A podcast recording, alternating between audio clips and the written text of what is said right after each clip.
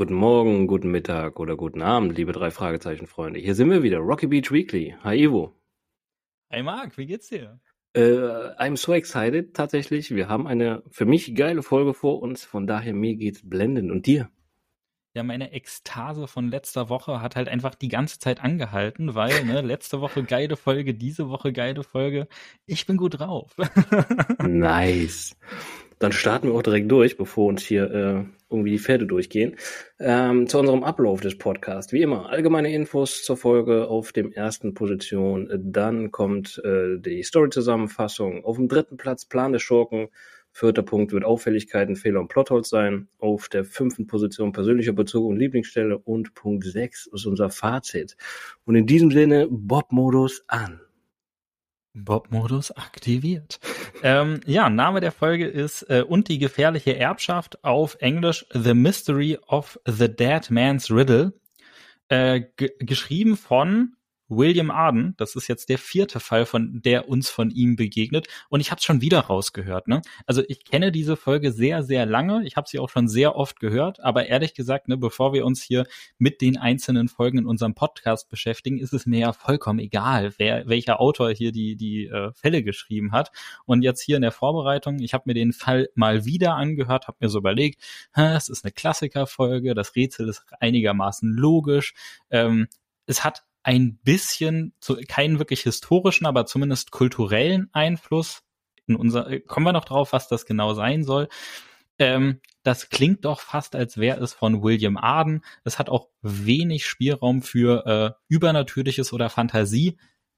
Das klingt doch wirklich hier nach einem Fall von William Arden. Und dann gehe ich in meine Recherche und gucke nach und es ist wieder William Arden, also der wunderbare äh, Autor vom Phantomsee der schwarzen Katze und den rätselhaften Bildern. Das sind die Fälle, die wir bisher von ihm besprochen haben. Einige weitere haben wir auch noch vor uns. Äh, ich glaube, 18 Fälle waren es an der Zahl, die er geschrieben hat. Äh, machen wir weiter. Die Übersetzung natürlich von Leonore Puschert. Das Cover von Aigar Rasch. Und wir sehen äh, einen hellblauen Hintergrund. Davor ein gelb golden, vielleicht sogar noch bronzenen Kopf. Es sieht aus, als wäre das eine, eine Glocke oder eine Büste aus wahrscheinlich Metall mit äh, von einem Mann oder dem, dem Kopf eines Mannes mit äh, Bart und Krone. Und diese äh, Büste ist innen hohl, darin äh, ist ein Sack versteckt, also sieht aus, als wäre da irgendwas heimlich drunter platziert worden und wir sehen die Silhouette von einer Hand, die danach greift. Also äh, es, äh, offensichtlich möchte jemand an das, was auch immer in dieser Wüste versteckt ist. Und ähm, jetzt hört man sich die Folge an und fragt sich die ganze Zeit über, wer zur Hölle könnte auf diesem Cover dargestellt sein, ne? wem könnte dieser Kopf gehören. Ähm, ich weiß es. Wir werden es auch in, äh, im Laufe dieser Folge ähm, herausfinden gemeinsam. Insofern bleibt dran. Es bleibt spannend. Wir klären das später auf. Ähm, ansonsten das original US-amerikanische Buch wurde 1974 veröffentlicht. Die Übersetzung in Deutschland ist dann 1978 veröffentlicht worden. Das Hörspiel äh, 1980 und es hat eine Dauer von 42 Minuten und drei Sekunden. Das ist nicht besonders lang, aber haben wir schon öfters mal gesehen bei den alten Klassikfolgen. Die bekannten Figuren, die uns begegnen und die wir ja kennen und lieben, sind natürlich die drei Fragezeichen oder auch namentlich Justus Jonas, Peter Shaw und Bob Andrews. Ansonsten haben wir noch Mr. Andrews, also Bobs Vater. Ähm, die Vornamen lasse ich jetzt an der Stelle weg. Ähm, für alle, die nicht genau wissen, worauf ich hier gerade anspiele, hört euch doch mal unsere Sonderfolge, die Folge Nummer 0 an. Ähm, da wird ein bisschen was über die einzelnen Charaktere erzählt und der Vorname von Mr. Andrews ist ein ganzes Kapitel für sich. Also gerne mal reinhören, Feedback da lassen. Ansonsten haben wir in dieser Folge noch Skinny Norris und Kommissar Reynolds.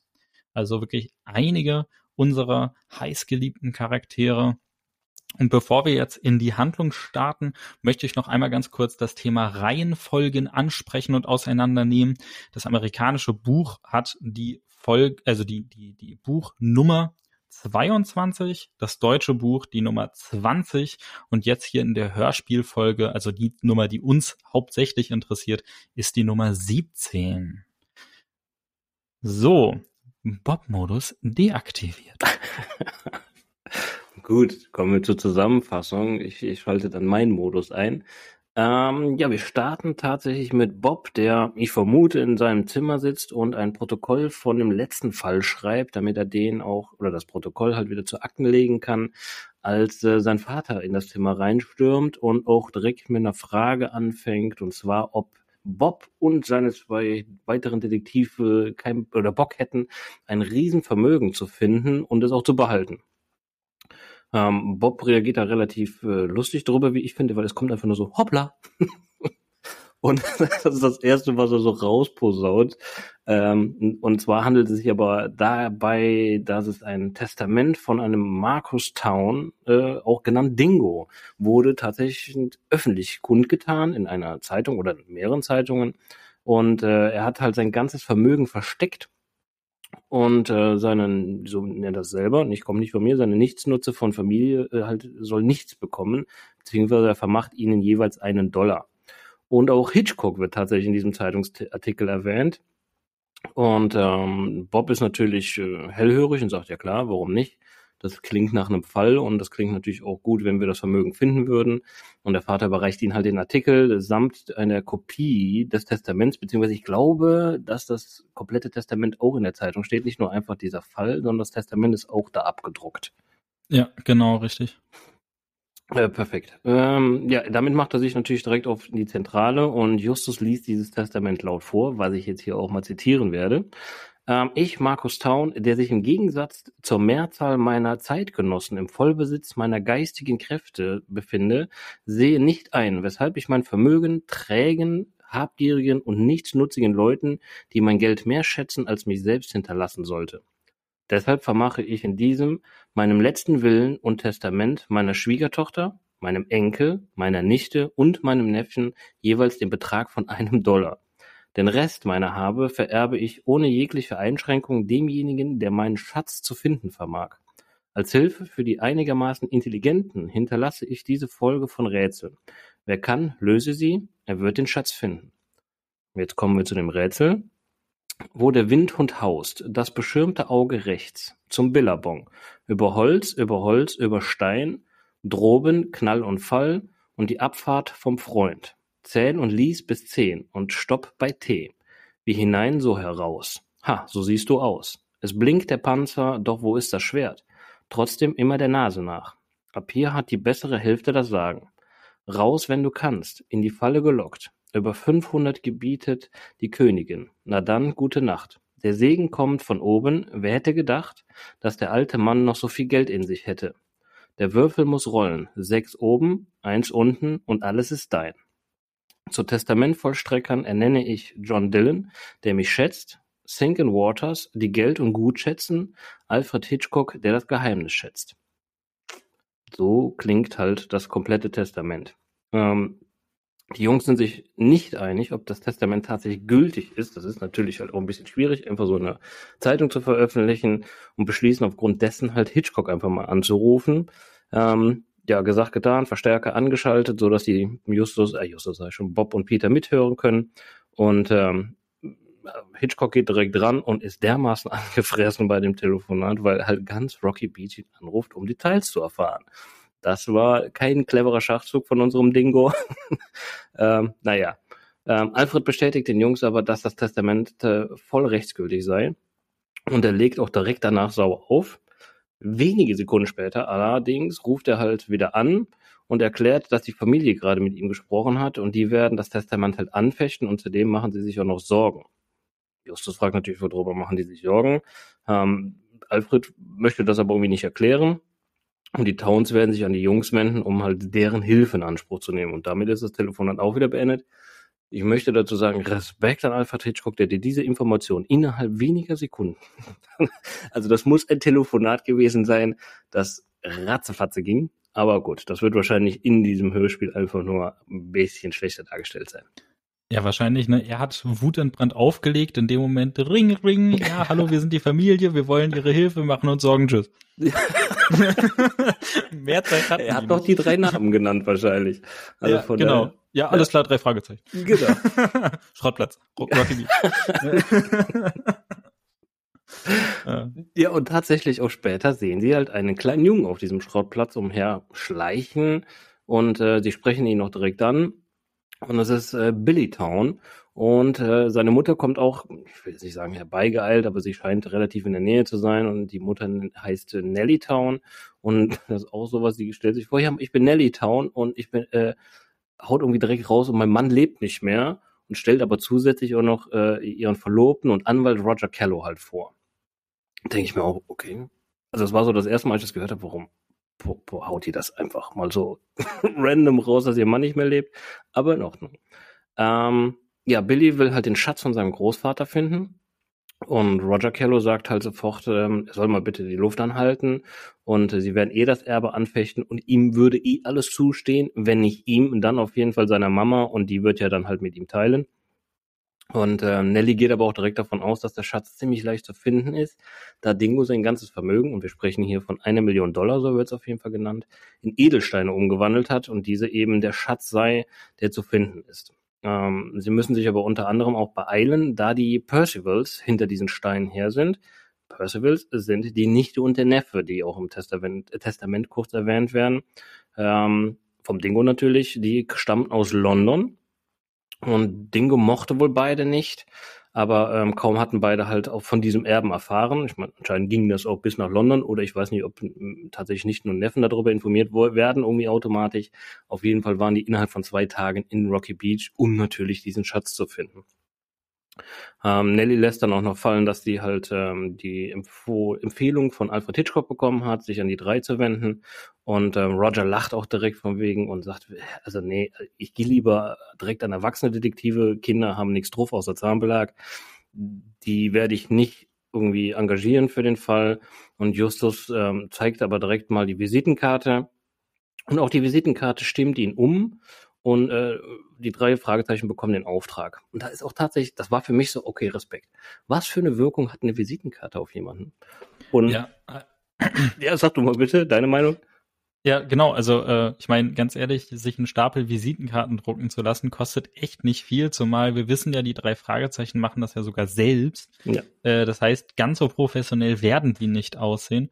Ähm, eigentlich würde zu dieser Art und Weise, wie äh, Kellow hier umgestimmt wurde, besser passen, dass sie ihm den Brief von äh, äh Reynolds zeigen, ne? diesen ehrenamtlichen Mitarbeiter der Polizei Brief. Ja. Äh, das äh, passt zur Reaktion eigentlich besser.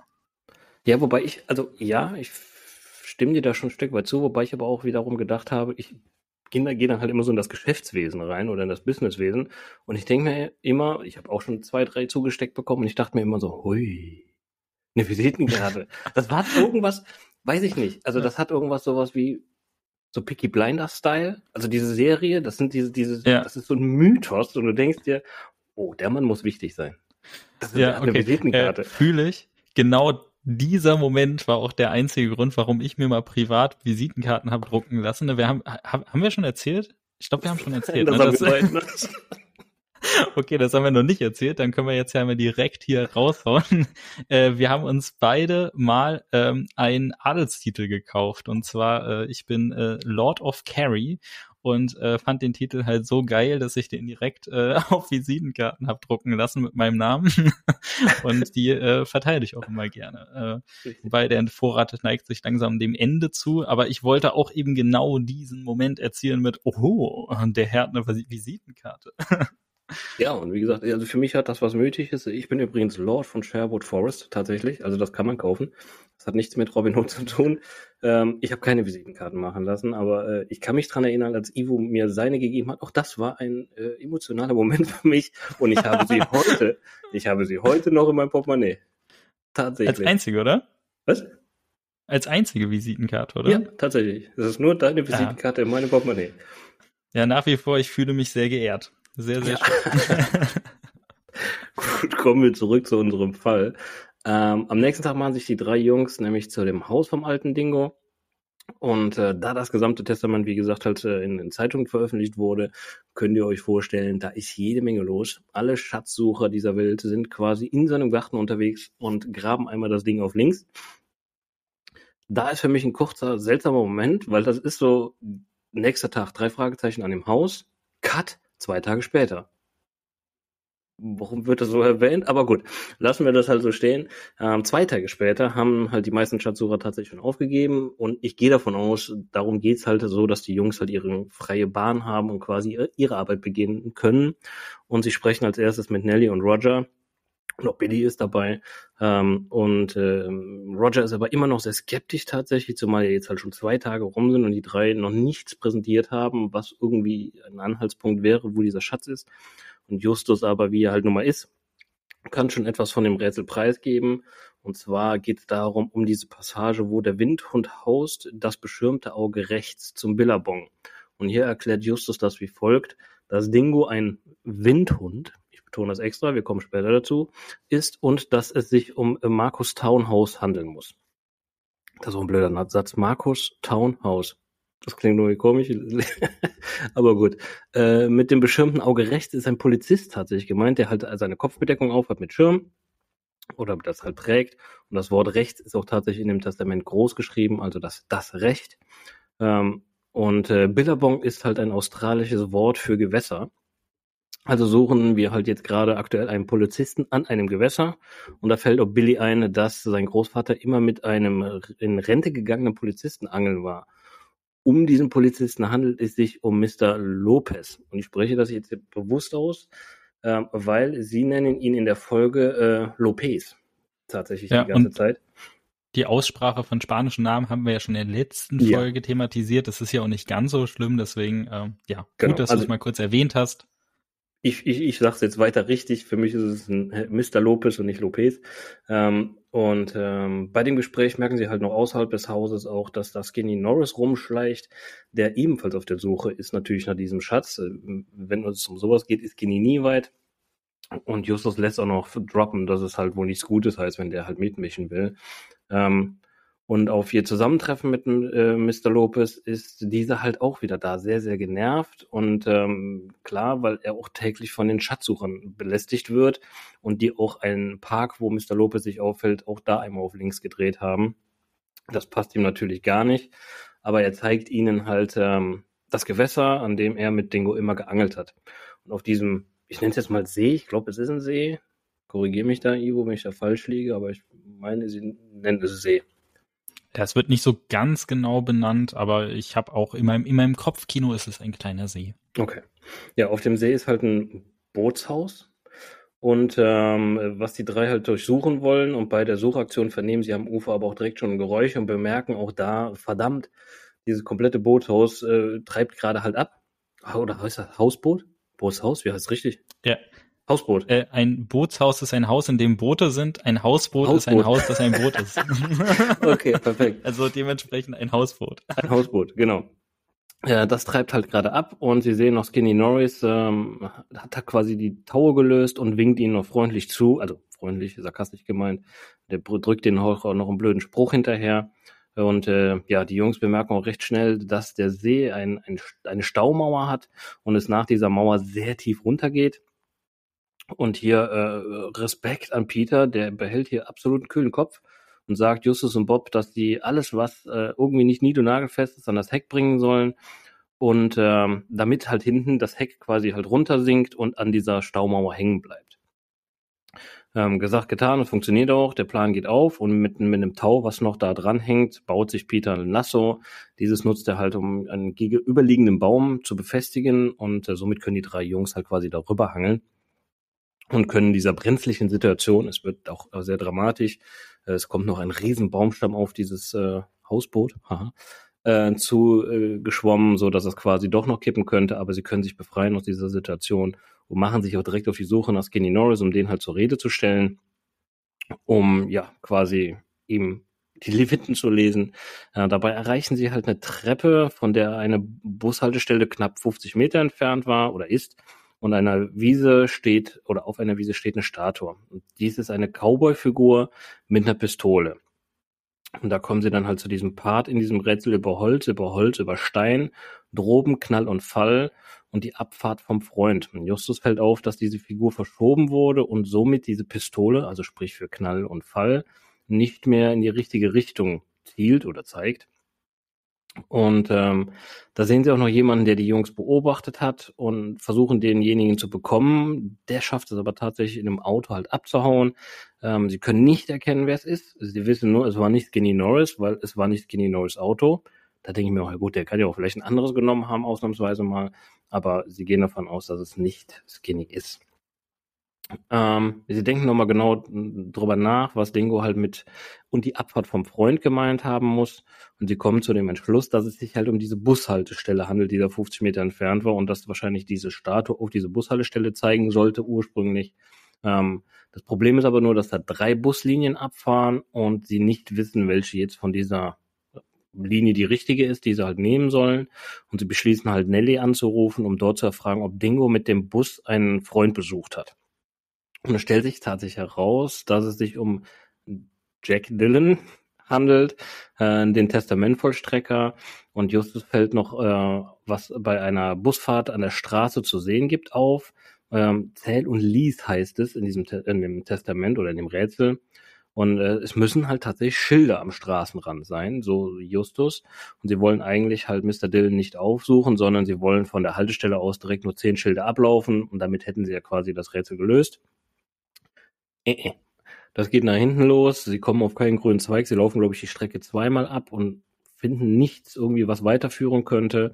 Also gehen sie doch halt zu Mr. Dillon und dort angekommen fliegt ihnen erstmal ein Bumerang entgegen. Und sie können sich gerade noch so wegducken. Justus äh, erklärt ihm noch die äh, Sache mit dem, dem, dem, dem Schild, also mit dem zehnten Schild. Mr. Dillon erklärt das dann quasi. Und Dillon erklärt sie auf, dass halt Dingo immer sehr knauserig war mit seinem Geld und äh, Dylans Haltestelle war aber bereits in der nächsten, ich nenne es jetzt mal auf Deutsch, ich weiß nicht, wie das in Amerika ist, halt in der nächsten Buslinie Wabe. Ne? In Deutschland sprechen wir von Waben. Ich bin Autofahrer. Stimmt's?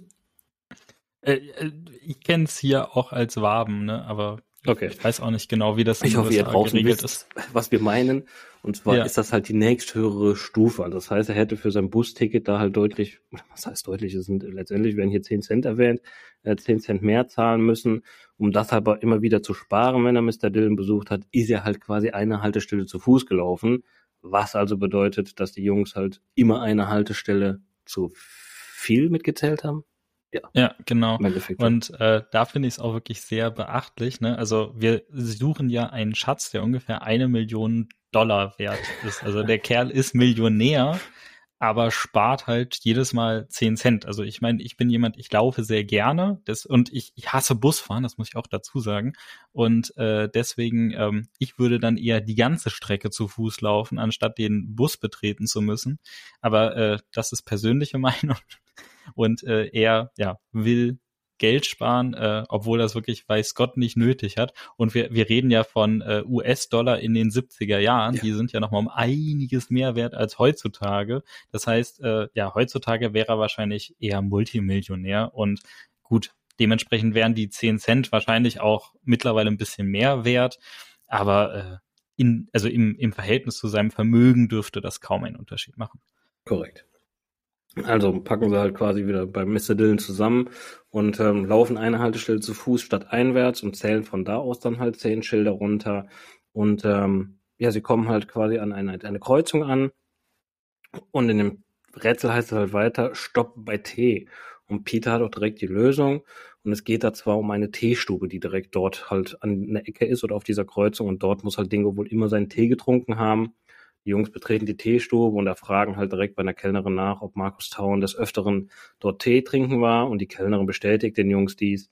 Und ähm, Entschuldigung, wie es dann weitergeht, ist halt wie hinein, so heraus. Ha, so siehst du aus. Und da hat auch Peter wieder die Lösung. Und zwar handelt es sich hierbei halt um einen Spiegel. Ne? Man guckt rein, guckt aber genauso raus und ha, so siehst du aus. Ja, weiß ich. Danke. Ähm, und es gibt nur einen einzigen Spiegel und der ist zwar an Tisch 6, hat gar keine Bedeutung, aber ich habe es mir gemerkt. Ähm, und ähm, es geht dann weiter in dem Rätsel, es blinkt der Panzer, doch wo ist das Schwert? Ähm, und trotzdem immer der Nase nach. Und die Kellnerin wundert sich oder haut das halt auf jeden Fall direkt raus, warum sich alle an diesen Spiegel halt irgendwie festkrallen wollen und irgendwas rauszufinden. Und äh, in diesem Spiegel sieht man halt ein Schwertfisch, der, der, an, der an der Wand hängt und auch alle schauen dann halt an diesen Schwertfisch nach, was das mit auf sich hat.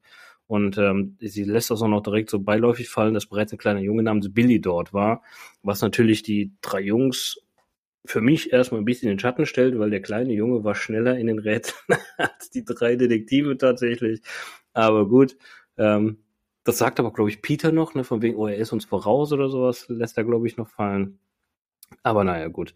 Ähm, trotzdem immer der Nase nach heißt es. Ähm, also nehmen sie sich, peilen halt quasi an diesem Schwertfisch die Nase entlang und diese zielt auf ein Foto. Und auf diesem Foto ist halt das alte Rathaus von Rocky Beach. Okay, haben sie immer wieder einen Schritt weiter. Nächste Passage in dem Rätsel. Ab hier hat die bessere Hälfte das Sagen. Bedeutet natürlich, dann macht es auch Sinn, das Standesamt. Und äh, in dem bekanntlich geheiratet wird, äh, bei dem Wort fallen mir irgendwie nicht mehr so viel ein, Spaß, ähm, geheiratet wird und äh, die Frau ab dann das Sagen hat. Die drei machen sich natürlich direkt auf den Weg zu dem Rathaus und auf dem Weg zum Rathaus vernehmen sie noch dumpfe Hilferufe aus einem Auto heraus, beziehungsweise es ist Peter, Bob und Justus sind so in Rage, dass sie schon weiterlaufen und Peter muss sie quasi zügeln. Ähm, sie öffnen aber die Tür von dem Auto und in dem Auto liegt halt Billy drin. Ähm, und Billy wurde halt, ich nenne es jetzt mal entführt, das ist ja nicht so ganz klar, wo er aufgeschnappt worden ist, ob es direkt quasi an der Teestube war oder halt irgendwie unterwegs, wie auch immer. Und er wird natürlich direkt gefragt, wer war das? Und Billy kann nur sagen, pff, ich habe nichts erkennen können, wer mich hier reingeschubst hat und mich hier eingesperrt hat. Ich weiß nur, dass ich halt Skinny Norris und Roger Kello halt kurz zuvor gesehen habe. Was natürlich schon äh, wieder sehr, sehr komisch ist. Ähm, sie beschließen aber dann, dass Billy ab jetzt mit forschen darf, beziehungsweise halt dabei helfen darf, das Rätsel halt zu lösen. Und im Standesamt lösen die Jungs direkt das nächste äh, Stück von dem Rätsel und was halt heißt raus, wenn du kannst. Und äh, die Jungs entdecken einen zugemauerten Ausgang. Und dahinter lag eine Straße mit einem spanischen Namen, der übersetzt heißt, geh, wenn du kannst. Ähm, was auch ein Teil halt des Rätsels lautet. Gegenüber davon stehen, äh, sehen sie halt ein Schild und darauf ist ein Ozeandampfer Queen of South zu sehen und äh, dabei handelt es sich um halt ein Museumsschiff ähm, und die Besichtigung ist täglich im Rocky Beach Hafen. Und das ist auch schon der nächste Teil des Rätsels, denn es heißt, über 500 gebietet die Königin. Na, dann gute Nacht. Auf dem Ozeanband, äh, was ist denn heute los? Auf dem Ozeandampfer, meine Damen und Herren, äh, gibt es Betten, was bedeutet damit äh, halt gemeint ist auch gute Nacht. Ne? Also da kann man drauf schlafen. Ähm, was aber, glaube ich, gar nicht so rauskommt, kann man in dem Museumsschiff noch schlafen oder war das tatsächlich nur, als das Schiff noch aktiv war? Meine Interpretation, also auch ja. da wieder, es wird nicht eindeutig erwähnt. Meine Interpretation ist, ähm, früher konnte man da okay. lange Reisen buchen ja. und dann mit Übernachtung. Jetzt ist es nur noch wirklich rein zur Besichtigung da und jetzt kann man nicht mehr da schlafen. Okay. Ähm, ja, sie machen sich auf zum Hafen beziehungsweise zu dem äh, Schiff und dort treffen sie quasi auf den, ja, ich nenne es jetzt mal Inhaber, auf dem, auf den Museumsbesitzer, wie auch immer. Und die Jungs erzählen ihm von dem gesamten Fall. Er wiederum erzählt ihnen, dass jede Menge Betten halt durchwühlt wurden schon in den letzten Tagen. Und des Weiteren sagt er auch noch, dass es sich um insgesamt 500 Betten handelt. Jackpot passt also auch zum Rätsel. Und das wird halt ein großes Unterfangen, das richtige Bett überhaupt zu finden. Und auf die Frage, ob diese Queen of ein spezielles äh, Bett irgendwie noch eine spezielle Kajüte hatte, äh, sagte der Herr nein, dem war nicht so. Und das Schiff ist halt sehr häufig zwischen London und Australien hin und her gefahren. Und Justus hat eine Idee und bittet halt, dass er eine Stunde Zeit braucht. Und äh, ja, der Leiter dieses Schiffs möchte nicht ohne Polizei an Bord gehen, wenn es halt sich tatsächlich um so einen großen Schatz handelt und das tatsächlich auf diesem Schiff ist. Und ähm, Justus sagt dann noch, okay, kein, kein Problem, super Idee, dann rufen Sie aber auch Kommissar Reynolds bitte an. Und nach einer Stunde kommt Justus zurück und am Schiff warten halt bereits Reynolds und die drei äh, Jungs, also sprich Bob, Peter und Billy, sowie auch Roger Kello. Und ähm, er war auf der Suche nach Billy und die Polizei konnte ihm sagen, dass er halt sich an diesem Schiff befindet. Und von daher ist es seine Aussage, warum er überhaupt da ist. Und Justus hat in London angerufen und nach einer Passagierliste gefragt. Ähm, da ist aber, glaube ich, nicht weiter irgendwie auf, auf Informationen gestoßen, denn Dingo ist halt mehrfach mit dieser, mit diesem Schiff halt hin und her gereist und Die Bestätigung hat er aber wiederum halt von ähm, Mr. Dillon und eine Frau, die tatsächlich einfach so gedroppt wird, nämlich Sadie Jingle heißt die, glaube ich. Die kam vorher gar nicht in dieser Story vor. Die wurde ganz am Anfang bei dem Testament erwähnt, die wird aber komisch ausgesprochen und ich dachte immer, das ist eine Firma. Aber nein, es ist ihr Name. Ah. Ah, okay, jetzt macht das Sinn. Okay, guck mal an. Ja, ich habe es okay. auch erst nach dem 17. Mal hören gecheckt, okay. aber ja, das ist sie. Okay, alles klar. Nämlich vor 30 Jahren ist halt Dingo mit dieser Dame äh, von Australien nach Amerika gekommen und ähm, gesagt, getan, sie gehen an Bord und Justus weiß auch, dass es sich um die Kabine 22 handeln muss. Und da sehen sie auch plötzlich Skinny Norris, der mit was unter dem Arm weglaufen will. Ähm, es ist nämlich der Kasten mit den Edelsteinen und Reynolds äh, hält ihn quasi auf. Er ruft ihm halt hinterher von wegen stehen bleiben, Polizei und, und Skinny bleibt stehen. Sie öffnen die Kiste und es sind tatsächlich voll mit Edelsteinen, Reynolds, unser Kommissar himself, der äh, cool bleibt und sagt, das sind keine Edelsteine, das ist einfach nur Glas, äh, die sind überhaupt nichts wert. Er sieht aber auch noch einen Zettel in dieser Box und Reynolds liest diesen laut vor und ähm, ich zitiere das jetzt nicht so ganz, aber es ist letztendlich so drin an alle Sucher, ihr hättet wissen müssen, dass ein weiser Mann nicht sein ganzes Geld äh, äh irgendwie verschenken wird oder in Edelsteine umwandeln wird. Ich habe alles auf den Kopf gehauen. Ich hatte aber Spaß dabei, halt euch reinzulegen. Und da ist auch Peters Reaktion halt ziemlich cool in diesem Hörspiel zumindest, weil er sofort aufschreit, äh, sehr aufgeregt. Da, da ist Betrug, schreit er irgendwie, glaube ich, nur das Wort halt hinein. Und ähm, Justus zieht aber erstmal Reynolds zur Seite und er teilt ihm mit, dass es sich um einen Trick handeln muss. Es gibt schließlich noch ein Rätsel, denn es geht ja noch weiter in diesem Rätsel. Der Würfel muss rollen, sechs oben, ein unten und alles das ist dein. Und äh, das bedeutet so viel, wir haben sieben Rätsel insgesamt und sechs haben die Jungs jetzt schon gelöst, also muss es noch eins sein. Und zwar geht es ja dann noch um ein ja, Zitat oder um, um ein Wortspiel quasi, dass, dass der Mann noch was, wie heißt es, drauf hat oder sowas steht da, ne? Oder wie viel Leben noch in dem Mann drin ist. Und ähm, es ist ein Zitat von Macbeth. Und ähm, ja, so ist es dann auch. Es gibt eine Kabine auf diesem Schiff namens Macbeth, also die hat einen besonderen Namen. Und da ist halt auch diese Statue zu sehen und Reynolds und Justus sind erstmal allein in dem Raum, verstecken sich aber, weil Justus ganz genau weiß, na, da kommt gleich jemand. Und ähm, ähm, sie sehen auch direkt, wie ihr, jemand die Steine findet und es ist Trommelwirbel Mr. Callow. Erwischt. Ähm, ja, wir kommen nachher noch zu dem Evil Masterplan. Es wird dann halt noch in der Story selber natürlich klar aufgedeckt, warum, wieso, weshalb Mr. Callow das macht, aber das wird gleich Ivo euch nochmal erklären. Von daher lasse ich das hier weg. Ähm, was ich noch ganz charmant finde, ist, dass Peter ihm halt sagt, wäre wohl besser gewesen, wenn sie richtige Erwachsene beauftragt hätten, äh, damit sie ihm nicht auf die Schliche kommen. Das hätten Erwachsene wohl nicht hingekriegt.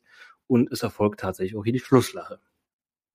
Äh, diesmal allerdings durch Reynolds, ne? Ja, also korrekt. die anderen nicht. Reynolds hat so eine ganz trockene Lache, finde ja. ich. Äh, so ein, so ein ja, schönes, schönes Ende. Korrekt. Genau. Alle lieben Reynolds. ja. Vielen Dank. Ähm, genau, dann mache ich auch direkt weiter mit dem Evil Master Plan und spreche als allererstes natürlich über diesen Anwalt Mr. Roger Kellow, er ähm, ja, will sich den Schatz von Dingo unter den Nagel reißen. Er ist ja eigentlich mit der Schwiegertochter von Dingo, äh, also mit Nelly Town, ähm, verlobt. Das heißt, äh, wenn sie den Schatz oder das Erbe bekommt, dann hätte er theoretisch auch Zugriff drauf. Das ist ihm aber nicht genug. Er will das äh, Geld selber äh, haben, auch selber darüber verfügen können. Und wenn ihm sein Plan geglückt wäre und er den Schatz gefunden hätte, hätte er auch diese Verlobung zunichte gemacht und hätte Nelly Town nicht geheiratet. Also er hat sich einzig und allein wegen dem Vermögen von Dingo äh, ja diese diese Beziehung erschlichen oder diese diese Verlobung.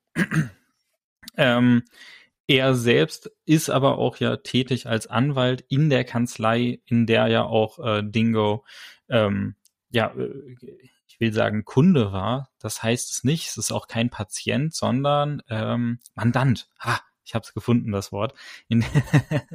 Äh, und diese Kanzlei hat natürlich auch das Testament vorliegen gehabt. Da hat er äh, mitbekommen, was Dingo vorhat, hat äh, anscheinend daraufhin seinen Plan gefasst und ähm, hat auch dieses Testament entwendet, so dass es halt die anderen nicht sehen. Ähm, er macht sich auf die Suche nach dem Schatz und ist tatsächlich auch eigentlich fast die ganze Zeit schneller als die drei Fragezeichen oder zumindest ist er am Ende äh, schneller beim Schatz und das wird nicht ganz genau aufgeklärt, aber äh, wir gehen davon aus, dass er gemeinsam mit Skinny Norris gemeinsame Sache macht. Dafür gibt es ein paar Hinweise. Zum einen, als äh, die drei Fragezeichen beim Haus der Towns oder der, dem ehemaligen Haus von Dingo sind, äh, sieht Justus auf der anderen Straßenseite Skinny Norris rumlungern und äh, Mr. Callow sagt, nee, nee, äh, hier nur Schaulustige ist kein Problem. Und später sagte Billy Town, er hätte ja äh, Mr. Callow zusammen mit Skinny Norris gesehen. Und das deutet dann natürlich auch auf eine Zusammenarbeit hin. Und wir schauen uns jetzt auch direkt im Anschluss die Rolle von Skinny Norris in diesem Fall an. Ähm, er will den Schatz finden. Wir gehen davon aus, dass er von Mr. Kello dafür beauftragt wurde. Skinny nimmt ja auch immer wieder gerne etwas zwielichtigere Aufträge entgegen. Ähm, aber es wird nicht so ganz aufgeklärt, ob er es jetzt für sich macht oder halt in der Beauftragung gemäß unserer bisher schon genannten Hinweise gehen wir aber davon aus, dass es ein Auftrag ist. Ähm, er versucht Zeit zu gewinnen, indem er halt die drei Fragezeichen, als sie auf dem Hausboot sind, äh, ja, schön hier äh, einmal aufs Wasser laufen lässt, ne? also einmal die, die Verteuung löst und ähm, dass die drei Fragezeichen dadurch aber so schnell in eine wirklich lebensgefährliche Situation geraten, das weiß er nicht. Da glaube ich ihm einfach mal, weil er ruft ja noch einen ganz gehässigen Spruch, nämlich äh, ihr werdet in irgendein paar Stunden vielleicht an Land gespült und bis dahin habe ich mir den Schatz schon längst unter den Nagel gerissen. Deutet für mich nicht darauf hin, dass er ihnen jetzt wirklich ernsthaft schaden möchte im äh, ja, verletzenden oder sogar tödlichen Sinne. Äh, also ich meine, außerdem äh, auch ein Skinny Norris kann nicht die Strömung und äh, sämtlichen Wasserfluss in und um Rocky Beach auswendig wissen. Deswegen, ähm, äh, ja, ich verzeihe ihm. ja, das ist auch, glaube ich, nicht so. Also Skinny Norris ist ja nicht der Typ, der irgendwie andere bewusst verletzen möchte. Er ist ein, ja, richtig. Ist ein fieser Charakter, ja, aber er ist nicht kein Mörder. Also, ja, nein. ja, Genau, sehe ich auch so. Und dann äh, taucht halt Skinny am Ende in diesem Finale im Schiff in der in der äh, wie heißt der nochmal? Äh, Ocean Queen? Nee. Queen äh, of South. Queen of South, genau, ja. Äh, da taucht er auf, hat diese äh, Box oder diese Schachtel unter dem Arm, wird erwischt, bleibt auch stehen, als äh, Reynolds ruft, er solle stehen bleiben. Und dann sehen wir da drin sind die Glassteine. Und jetzt gibt's hier an der Stelle äh, drei mögliche Erklärungen, warum Skinny Norris diese Box hat. Die eine Erklärung ist, dass äh, Dingo das tatsächlich in diesem Schiff platziert hat, um Leute, die halt nicht alle Rätsel gelöst haben, halt quasi äh, denen hier schön den Vogel zu zeigen und die auf äh, denen zu zeigen, nee, nee, ich habe euch nur ver veräppelt. ähm, das halte ich allerdings für relativ unwahrscheinlich. Ich schätze, also klar, Dingo als Charakter taucht nicht wirklich auf, aber ich fände es unpassend. Ja. Möglichkeit Nummer zwei ist, Skinny selber hat sich das ausgedacht und hat sich mit Absicht erwischen lassen, damit die Polizei und damit auch die drei Fragezeichen diese Box finden. Und dann würde ja wahrscheinlich auch die Zeitung davon mitbekommen und das ganze Thema mit dieser Schatzsuche ist erledigt und alle denken, es gab in Wirklichkeit nie einen Schatz. Ähm, und äh, dann hat er in Ruhe genügend Zeit, den echten Schatz zu finden. Das ist Option Nummer zwei und Option Nummer drei ist eigentlich das gleiche wie Option Nummer zwei, nur mit dem einzigen Unterschied, dass er selber nicht auf diese Idee gekommen ist, sondern dass das halt von Mr. Kellow kommt und dass halt Skinny sich mit Absicht erwischen lässt, damit Mr. Kellow dann in Ruhe den Schatz finden kann. Und äh, ja, wir folgen der Spur an Hinweisen, die wir bisher schon äh, gefunden haben. Und ab jetzt sagen wir zumindest, äh, Option drei ist das, was wir für am wahrscheinlichsten halten. Äh, Skinny und Mr. Kellow machen in unserem Kopfkino zumindest gemeinsame Sache. Und Skinny lässt sich hier mit Absicht mit dieser falschen Fährte, mit dieser Box voller Glassteine und dem gefälschten Brief schnappen, damit die drei Fragezeichen denken, das Thema hat sich erledigt und Mr. Kellow in Ruhe den echten Schatz finden kann. So. Und dann haben wir noch äh, ja weitere Charaktere hier im Bereich der Schurken, die bei uns nur ganz kurz angesprochen werden in der Hörspielfassung. Das sind die Percivals, also Nichte und Neffe von Dingo. Die sind auch auf der Suche nach dem Schatz. Offensichtlich haben sie äh, Dingo weder wirklich eng gekannt noch besonders gerne gemocht, aber sie wollen sein Geld und ähm, machen sich deswegen da auf die Suche. Die spielen hier im Hörspiel aber eigentlich keine wirklich nennenswerte Rolle. Sie werden einmal am Anfang angesprochen, dann heißt es irgendwann von unserem Erzähler Hitchcock, dass die drei Fragezeichen an ihnen vorbeifahren, als sie gerade bei der Spur der äh, äh, Schilder äh, sind und dass sie sie da zum letzten Mal sehen, weil sie beim falschen Schild stehen. Ähm, Im Buch oder auch der Hörbuchfassung äh, tauchen die Percivals deutlich mehr auf, spielen da eine deutlich größere Rolle und da sind sie auch wirklich zusätzliche Antagonisten. Also da, falls sich jemand denkt, hey, diese Percivals, was genau haben die in der Story zu suchen, hört euch mal entweder das Hörbuch an oder lest das Buch selber, je nachdem, was euer Lieblingsmedium ist. Da erfahrt ihr es genauer.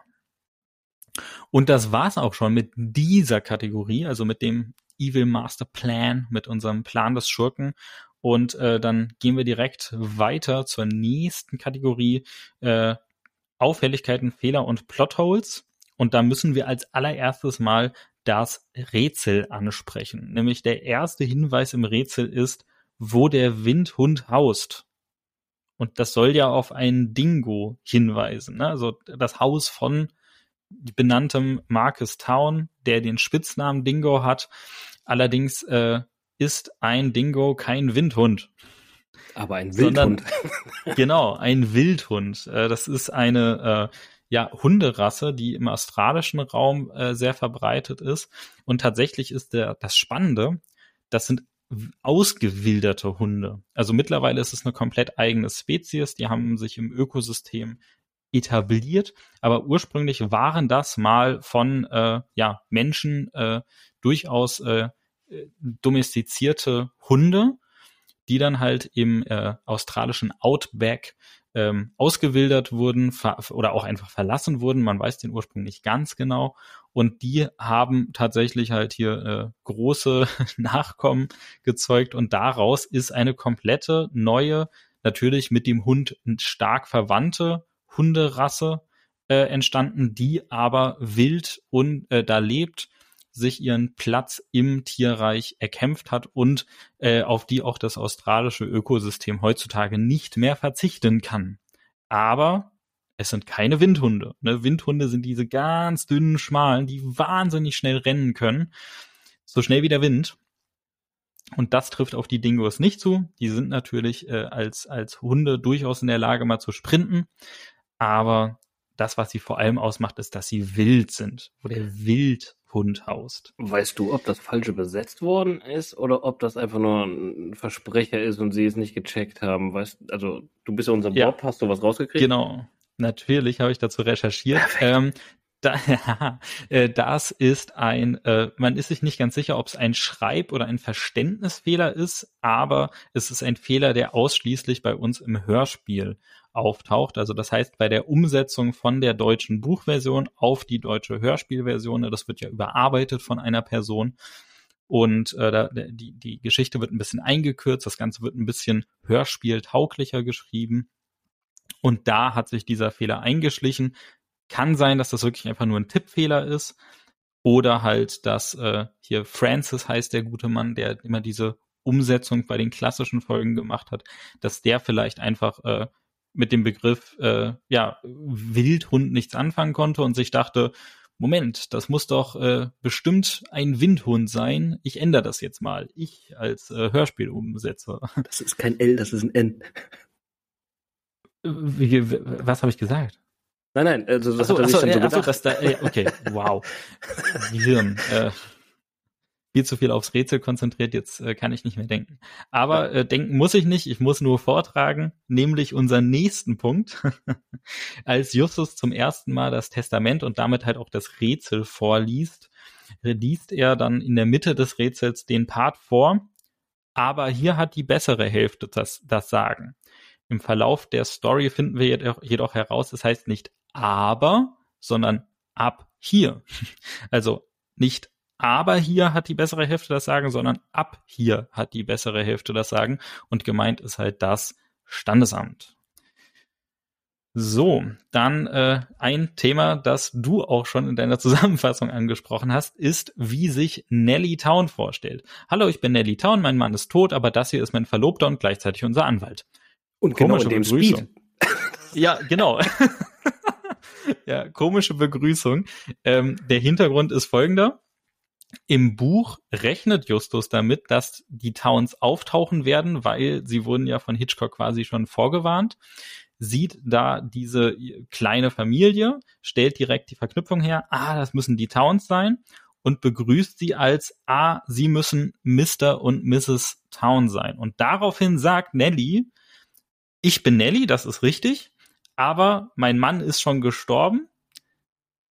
Deswegen ist das hier mein Verlobter und gleichzeitig auch unser Anwalt. Jetzt ergibt das Ganze Sinn. Oh, guck an. Ja, ja. tatsächlich. Genau, also deswegen äh, das auch wieder eine, eine Kürzung, die hier im Hörspiel vorgenommen wurde. Wenn man das Buch liest, ergibt dieser Satz etwas mehr Sinn. Und äh, hier ganz große Info für alle, die es nicht wussten. Trommelwirbel.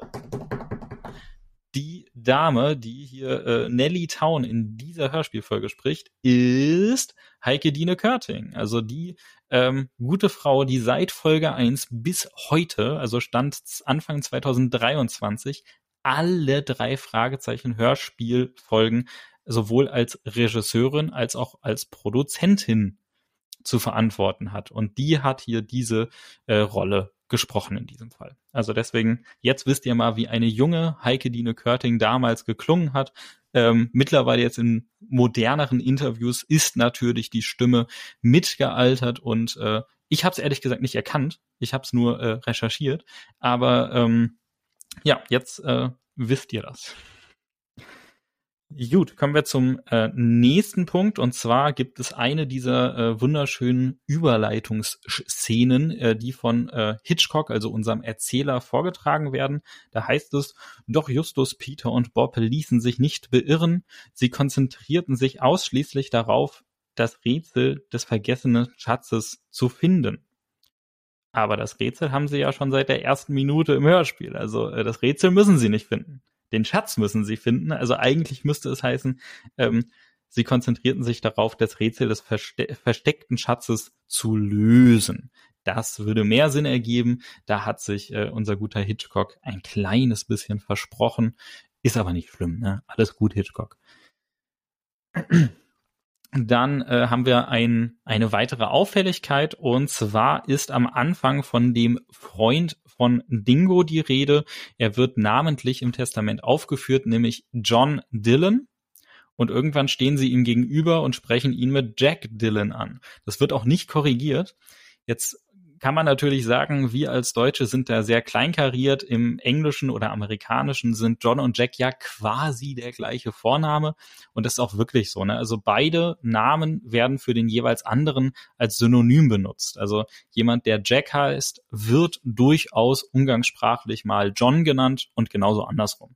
Das sind so äh, ganz plumpe äh, englischsprachige Standardnamen. Das ist das, was bei uns im deutschsprachigen Raum früher Hans war. Und auch da gibt's ja verschiedene Formen dieses Namens. Und ähm, ja, deswegen äh, uns fällt's auf. Wir finden es erstmal komisch, aber äh, es, ja, also Fehler ist es nicht, nur eine Auffälligkeit. Dann haben wir den nächsten Part hier im Rätsel. Da ist ja die Rede mit die Abfahrt vom Freund mit Betonung auf vom. Und da dachte ich immer, das ist so komisch, weil bis zu diesem Punkt leitet uns das Rätsel immer von einem Punkt zum nächsten. Und jetzt sind wir in diesem Park, in dem auch die Statue von dem äh, Cowboy war und so weiter. Und da ist eine Bushaltestelle.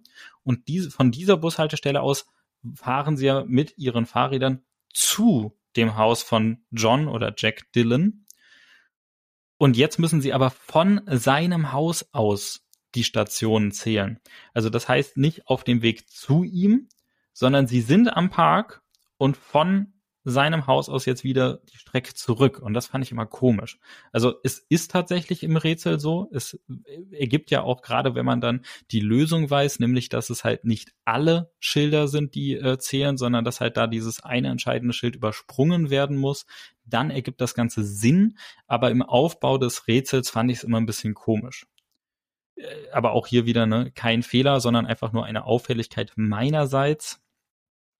Und in genau dieser Szene äh, erzählt uns auch wieder Hitchcock in einer dieser Übergangsszenen, äh, dort sahen sie die Percivals zum letzten Mal. Die sind aber bisher im Hörspiel noch kein einziges Mal aufgetaucht. Die wurden nur einmal namentlich erwähnt.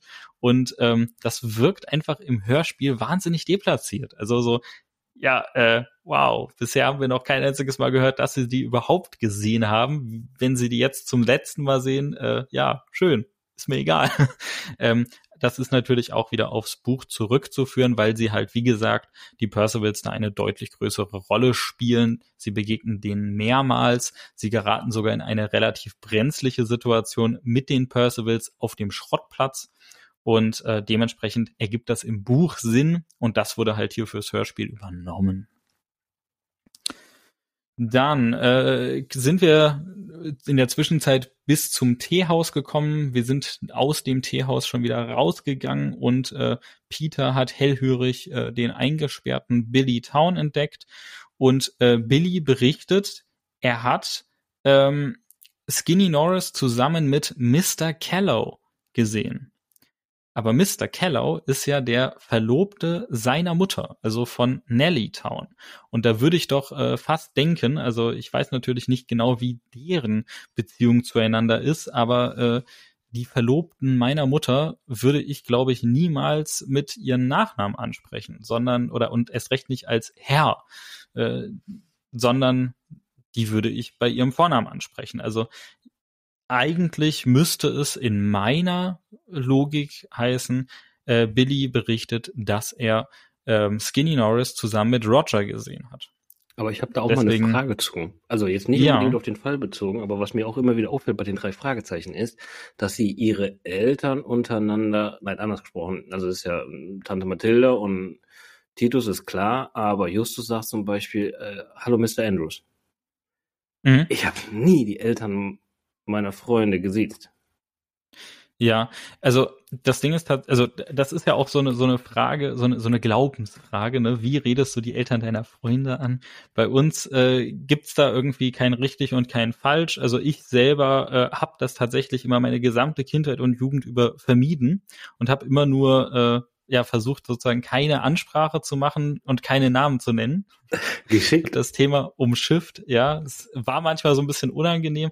Es gab die, die ein oder anderen Eltern von Freunden, mit denen ich mich sehr gut verstanden habe, die dann auch von sich aus darauf bestanden haben, beim Vornamen und per Du angesprochen zu werden. Aber ansonsten äh, habe ich es immer versucht zu vermeiden und halt keine direkte Ansprache gemacht.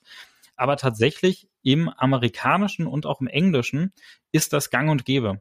Man mhm. spricht die Eltern beim Nachnamen an und man sieht sie. Und äh, man geht, also ähm, auch wieder hier traditionell natürlich kommt das Ganze, man spricht die Eltern der Freunde immer mit dem gleichen Nachnamen wie den Freund an. Also man fragt dich nach, sondern ne, wenn jetzt hier ich, ich den Peter besuche und dann sage ich als allererstes Hallo Mr. und Mrs. Andrews, vielen Dank für die Einladung, was auch immer. Und falls das irgendwie. Was? Peter heißt Shaw, oh, nicht Oh mein Gott. Oh mein Gott. Ja, das. und sowas schimpft sich drei Fragezeichen Fan. So, Holy Aufnahme fuck, neu ja, starten. ja, äh, das ähm, äh, Störgeräusch, Störgeräusch, ja.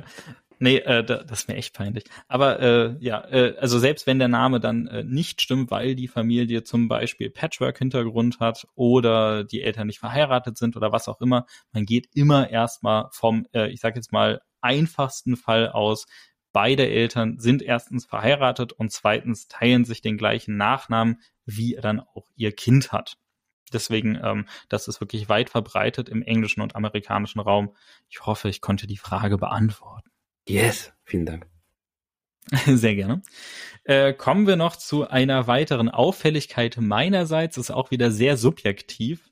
aber ich fand es früher mal wahnsinnig komisch, dass das äh, Finale dieses äh, Falles, dieses Rätsels auf diesem Schiff endet. Weil ich dachte mir immer so, das ist ja voll dumm. Das Schiff kann ja jederzeit wegfahren. Ne? Woher will denn ein äh, sterbender Dingo wissen, dass dieses Schiff äh, jederzeit da ist und erreichbar ist und man das Rätsel auch lösen kann? Aber die Lösung ist so einfach. Sie wird sogar genannt es ist ein Museumsschiff. Also das ist früher über den Ozean geschippert, liegt aber jetzt schon seit einer ganzen Weile im Hafen von Rocky Beach. Insofern, äh, das ist eine einzige Sache, die in meinem Kopf keinen Sinn gemacht hat. Jetzt nach der Recherche habe ich das endlich mal verstanden nach vielen, vielen Jahren. Und dann äh, kommen wir noch auf den letzten Teil unseres äh, Rätsels in dieser Folge zu sprechen. Da gibt es ja das wunderbare Zitat, wer hätte gedacht, dass der alte Mann noch so viel Geld hat? Und das ist ein Zitat aus dem äh, Shakespeare-Theaterstück Macbeth. Ähm, da heißt es im Original, wer hätte gedacht, dass der alte Mann noch so viel Blut in sich hat? Äh, das sagt Lady Macbeth. Und ähm, da muss ich ganz ehrlich sagen, ähm, ich habe zu diesem Stück eine Verbindung.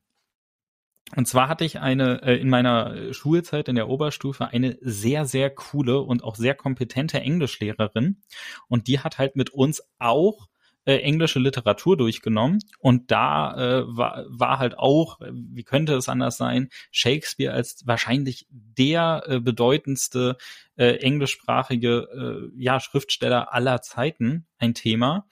Und äh, die Mädels in meiner Klasse, ne, nicht alle, aber zumindest sehr viele, haben sich auf jeden Fall Romeo und Julia gewünscht. Ich glaube, das hätte dann auf mich nicht die gleiche Wirkung gehabt. Und unsere Lehrerin hat aber gesagt, nee, Romeo und Julia ist ihr ein bisschen zu ausgelutscht, wir machen Macbeth. Und damit konnte am Anfang niemand was anfangen, weil ehrlich gesagt unter Teenagern ist, glaube ich, Macbeth nicht so verbreitet. Aber dann haben wir das gelesen und ich fand so spannend. Ich fand das so cool. Macbeth hat eine sehr ähm, mystische, aber auch blutige Geschichte und es geht um Macht im Endeffekt. Ne? Also ähm, da ist ein, ein Aufsteiger, der äh, in der Gunst seines Königs steht, der ist aber der Meinung, eigentlich wäre er der bessere König und dann bringt er ihn um, weil äh, macht man halt so in Schottland damals. Ne? Und ähm, ja, die Story, die wird halt wirklich von äh, diversen äh, mystischen Begleitungen äh, begleitet. Wow, tolles Wort. Ähm, und äh, wir sehen aber auch den, ähm, ja, die, die negativen Seiten, die halt diese Macht und vor allem diese Angst darum, dass einem die Macht wieder genommen wird, mit sich bringt. Also gerade hier Lady Macbeth, von der dieses Zitat stammt, die wird wahnsinnig vor Paranoia, weil sie auch diese Macht eigentlich nicht gewohnt ist, mit ihr nicht umgehen kann und halt auch wirklich Angst hat, dass ihr andere die Macht wieder nehmen wollen.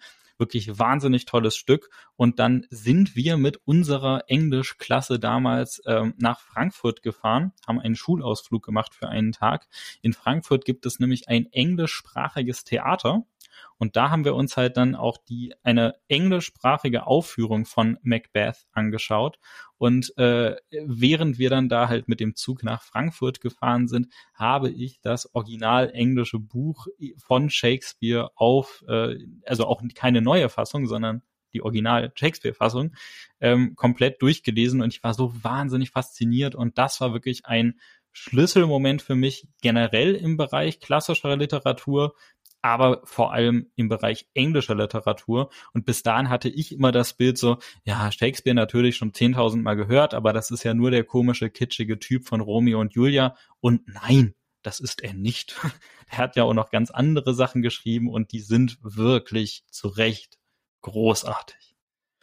So, ähm, lange Rede, kurzer Sinn. Jetzt können wir noch einmal ganz kurz aufklären, ähm, nämlich äh, der, das Ende des Rätsels äh, befindet sich dann ja in diesem, in dieser Macbeth Suite oder in diesem Macbeth Zimmer. Und da ist eine Büste von Macbeth, wie er schon zu dem Zeitpunkt den König umgebracht hat und somit selber König ist. Also er hat die Krone auf, er hat einen markanten Bart und in dieser Büste sind die Steine versteckt. Das geht hier in der Hörspielfassung ein bisschen unter. Man hört nur ganz kurz Mr. Kello äh, irgendwas von Büste nuscheln, aber ähm, wir verstehen nicht genau, womit es das jetzt auf sich hat.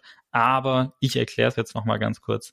Die Steine sind in der Büste des Macbeth im Macbeth-Zimmer auf der äh, Queen of South versteckt und genau diese Büste beziehungsweise wie Mr. Callow gerade danach greift, sehen wir auf dem Cover. Also, ne, die Frage vom Anfang haben wir somit geklärt.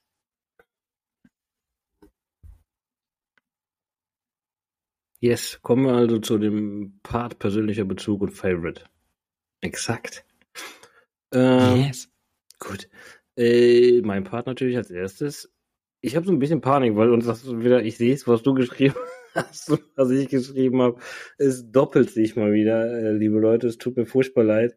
Aber für mich ist es, wie schon anfangs erwähnt, eine sehr, sehr geile Geschichte tatsächlich. Ähm, beziehungsweise das Rätsel. Ich finde auch, dieses Rätsel hat für mich Hand und Fuß. Ich habe oft Rätsel von dabei bei den Stories, wo ich fand, das macht gar keinen Sinn, was da drin steht, wie Cox, Nox, Rocks. Ne? Also, wo ich fand, also, wie kommt man denn da drauf? Aber das Rätsel hat für mich Hand und Fuß. Es hat für mich auch eine Schwierigkeit auf jeden Fall. Also da kommst du nicht einfach so simpel drauf. Von daher, das passt für mich sehr, sehr gut. Ähm, für mich eigentlich so der Favorite Part ist tatsächlich in der Story komplett Peter. Peter, mit dem ich mich halt voll und ganz identifizieren kann, ist dort tatsächlich mal derjenige, der den kühlen Kopf behält in der Situation, Achtung, mit dem Bootshaus, nein. Ähm, und äh, da einfach locker bleibt, er löst Rätsel oder Teile des Rätsels auf jeden Fall, die er versteht, was auch selten bei Peter vorkommt. Er ist halt eher die Sportskanone und derjenige, der, der äh, nicht den Kopf einschaltet, sondern eher die Muskeln. Äh, ja, ich identifiziere mich mit ihm immer noch. ähm, äh, und zudem ist es, äh, Gottfried Kramer ist mal wieder dabei. Das ist für mich der geilste Synchronsprecher, glaube ich, in der kompletten Drei-Fragezeichen-Saga. Möchte ich fast behaupten. Also diese Stimme geht bei mir durch Mark und Bein. Dieser Mann sollte jede Nacht oder jeden Abend an meinem Bettrand sitzen und mir Geschichten erzählen, damit ich besser schlafen kann. Ich liebe diese Stimme. Ähm, fantastisch. Von daher für mich Kurzzusammenfassung. Peter, coole Socke. Gottfried Kramer, vielen Dank für diese Stimme. Geiles Rätsel, coole Story. Ivo, your turn. Yes, also äh, ja, natürlich kann ich da größtenteils mitgehen. Also auch ich. Ich mag die Folge echt total gerne. Das ist auch eine der frühesten drei Fragezeichen Erinnerungen, die ich habe, diese Folge. Und für mich äh, stand diese Folge auch wirklich ganz, ganz, ganz lange so stellvertretend für das, was die drei Fragezeichen eigentlich ausmacht. Nämlich tolle, nachvollziehbare Rätsel, eine spannende Erzählstruktur gut gesprochene Charaktere und ähm, ja, bis heute wirklich eine meiner Lieblingsfolgen. Nicht die absolute Lieblingsfolge, aber eine auf jeden Fall. Ähm, ich finde auch wirklich einfach diesen Schnitzeljagd-Charakter, den das Rätsel mit sich bringt, den finde ich sehr, sehr cool. Ähm, ja, alle Rätsel ergeben Sinn. Da sieht man mal wieder William Ardens Handschrift, ne? Also wenig Spielraum für Fantasie, dafür aber äh, Logik und wir haben natürlich hier wieder äh, ein bisschen, äh, bisher in den bisherigen Folgen hat er immer etwas Historisches aufgegriffen, was in der Folge verarbeitet wurde. Jetzt hier ist es eher kulturell. Und wir sehen, er hat sich diesmal zumindest an einigen Begriffen der australischen Kultur bedient. Ne? Er erklärt uns, was ist ein Dingo, was ist ein Billabong, was ist ein Bumerang. Also ähm, wir sehen, da äh, wurde das ganze Thema ein bisschen aufgegriffen, im Buch auch noch mal ein bisschen ausführlicher als jetzt hier im Hörspiel. Und was ich auch mal äh, eine, eine Abwechslung, eine, eine willkommene Abwechslung finde, ist, Justus ist nicht der Schlauste. Also ja, einmal das, was du sagst, ne? Also Peter ähm, hat be bewahrt den kühlen Kopf. Peter berettet die drei Fragezeichen von dem äh, fast kenternden Hausboot. Ähm, und das ist definitiv eine Highlight Peter Folge. also er ist hier äh, schon wirklich die die ähm, die treibende Kraft in dieser Hörspielfolge. Aber nicht nur das, sondern halt auch ähm, andere Schatzsuchende sind schneller als Justus. Also Justus lässt ja erstmal zwei Tage vergehen, bevor er irgendwas macht. In der Zeit wurde schon der Garten von äh, Dingo komplett umgegraben von allen möglichen Leuten. Skinny Norris ist schneller als äh, Justus oder auch als die drei Fragezeichen. Äh, Billy ist schneller als die drei Fragezeichen. Äh, Mr. Äh, jetzt habe ich direkt wieder den Namen vergessen, weil ich mich mir Namen nicht merken kann. Mr. Kello äh, ist schneller als die drei Fragezeichen und auch äh, selbst, also und und vielleicht sogar noch viele weitere, weil wir erfahren, dass in der Queen of South einige Betten durcheinander gewühlt wurden. Ich denke mal nicht, dass das alles Skinny Norris und Mr. Kellow waren. Also dementsprechend wahrscheinlich waren hier schon andere. Nur die konnten halt das letzte Rätsel nicht lösen. Das letzte Rätsel haben ausschließlich Mr. Kellow und Justus gelöst und Justus hatte halt die Polizei auf seiner Seite.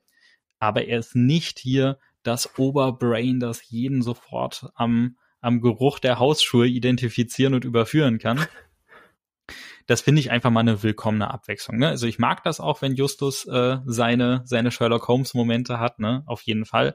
Aber hier ist es halt mal eine Ausnahme. Und auch, äh, ich, ich gehe mit dir mit, ne? also Gottfried Kramer, wahnsinnig toller Sprecher, ne? Wir kennen ihn bereits äh, aus dem Phantomsee, da hat er ja diese Doppelrolle als Professor Shai und Java Jim und im Fluch des Rubins hat er Ramazid Rirandor gesprochen, also bisher eigentlich Bösewichte. Jetzt hier ist er mal ein freundlicher Nebencharakter. Auch Abwechslung und äh, auch echt wahnsinnig cool äh, ja, dargestellt. Ne? Dementsprechend kann ich mitgehen. Auch äh, Gottfried Kramer als äh, Dylan in dieser Folge, John oder Jack, das könnt ihr euch aussuchen. Und ich habe aber eine äh, Lieblingsszene. Ich habe erst überlegt, ob ich die Szene mit dem äh, Hausboot nehme, in der Peter die Situation rettet und cool bleibt. Die finde ich auch echt cool. Ist eine schöne Szene, sehr, sehr spannend und vor allem auch wahnsinnig gut äh, geschauspielert, weil ähm, eigentlich, äh, also es sind ja wirklich nur die drei Jungs, aber die bringen das so glaubhaft rüber. Ja. Richtig gut gemacht. Ja. Aber ich habe mich für eine andere Szene entschieden, einfach weil ich die wahnsinnig unterhaltsam finde. Und zwar ziemlich am Anfang des Falls. Äh, die drei Fragezeichen rufen bei Hitchcock an und der ist so genervt. der hat gar keinen Bock, weil er schon den ganzen Tag terrorisiert wird von Neugierigen äh, und die irgendwas über dieses Testament wissen wollen, die von ihm Tipps für das Rätsel bekommen wollen. Und der ist richtig genervt und beendet das Gespräch auch abrupt die Szene finde ich einfach großartig und da finde ich halt auch einfach cool, dass Hitchcock als, als Charakter auch mal äh, anders auftritt und äh, alle, die sich auch mit der historischen Figur ähm, Hitchcock ein bisschen auseinandergesetzt haben, wissen, der war schon auch wirklich ganz schön narzisstisch und hatte auch seine ähm, ja, seine Launen, sage ich mal. Ne? Also äh, da haben einige der Schauspieler, die mit ihm zusammengearbeitet haben, berichtet, wenn er am Set war und äh, heute, also an dem Tag mal mit der Fall, mit dem falschen Fuß aufgestanden ist, dann war der Tag über kein angenehmes Arbeiten mit ihm. Insofern äh, finde ich das auch sehr charaktertreu, dass das hier mal übernommen wurde in diese Folge. Finde ich ganz cool und das, ähm, ja, ist einfach, das ist meine Lieblingsstelle in dieser Folge. Sehr nice. Ist auch tatsächlich äh, sehr gut gemacht, dass er mal genervt rüberkommt. Ähm, von daher vielen Dank für deinen äh, ja, persönlichen Bezug und Favorite Part. Immer wieder gerne. Kommen wir zum Fazit unserer heutigen Folge. Und zwar zieht euch das Originalhörspiel rein. Es lohnt sich definitiv. Ähm, was ich auf jeden Fall wärmstens empfehlen kann, weil ich äh, fast behaupte, dass das mein zweitliebster Synchronsprecher ist. Und zwar äh, das ganze Hörbuch Lesung ist gerade frisch rausgekommen am 3.2. diesen Jahres von Holger Malich. Äh, viele unter euch äh, Tatortschauer kennen ihn wahrscheinlich daher und Schauspieler, er ist aber Synchronsprecher und seit 1995 Inspektor Kotter. Geiler yeah. Charakter der drei Fragezeichen. Entschuldigung, Ivo, du hast Luft geholt. Sag was. Ja, geil. Ja. Inspektor Cotter, yay. Ja, genau, Inspektor Cotter, ein geiler Charakter in der drei Fragezeichen Welt und ein unglaublich geile Synchronsprecherstimme, langsam. Ähm, von daher äh, auch gerne da mal reinhören. Dann natürlich folgt uns auf Instagram, gebt uns Feedback, gebt uns mal das Feedback, wie ihr die Geschichte oder beziehungsweise den das mit Skinny Norris findet. Also was der Ivo eben erzählt hat, macht er das Ganze mit der Box selber oder steckt er mit Mr. Keller unter einer Decke? Das würde uns mal oder mich zumindest sehr interessieren, wie ihr die Sache seht, weil Ivo und ich sind da auf jeden Fall pari mit. Wir haben beide selbe Verständnis dafür, aber vielleicht könnt ihr uns da auch mal ein bisschen Licht ins Dunkle führen, beziehungsweise uns mal anders umstimmen. Vielleicht übersehen wir ja auch irgendwas. Von daher Instagram folgen, Feedback schreiben zu unserem Podcast. Und wie immer natürlich Podcast weiterempfehlen und auch Spotify bewerben. Äh, bewerten. Bewerben ist auch gut. Ja, bewerben Beides. könnt ihr das auch. könnt ihr hier mitsprechen. Bewerbt euch einfach auf Spotify bei uns. Nein, wir bleiben zu zweit. Punkt. Ähm, ja, das war's von meiner Seite aus. Ein schöner Versprecher, geile Folge. Es hat mir eine Riesenfreude gemacht, weil ich natürlich die Story geil finde, weil ich äh, äh Ivo geil finde. Nein, Spaß. Alles gut. Äh, ich höre hier auf. Ivo, du hast wie immer das letzte Wort. Ja, vielen, vielen Dank. Äh, ja, ey, äh, es, es, es macht mal wieder Spaß. Ne? Man hat es auch gemerkt, wir waren heute auch wirklich äh, besonders lustig dabei und ähm, äh, das, so ist das, wenn zwei fantastische Folgen hintereinander kommen. Die nächste Folge wird auch unterhaltsam. Ähm, und äh, ich freue mich auch wirklich sehr bis dahin. Lasst uns wirklich mal Feedback da. Interessiert uns eure Meinung. Und ansonsten bleibt mir nichts weiter zu sagen, außer das war das Schluss zum Wort für diese Woche. Und bis zum nächsten Mal. Ciao. Ciao.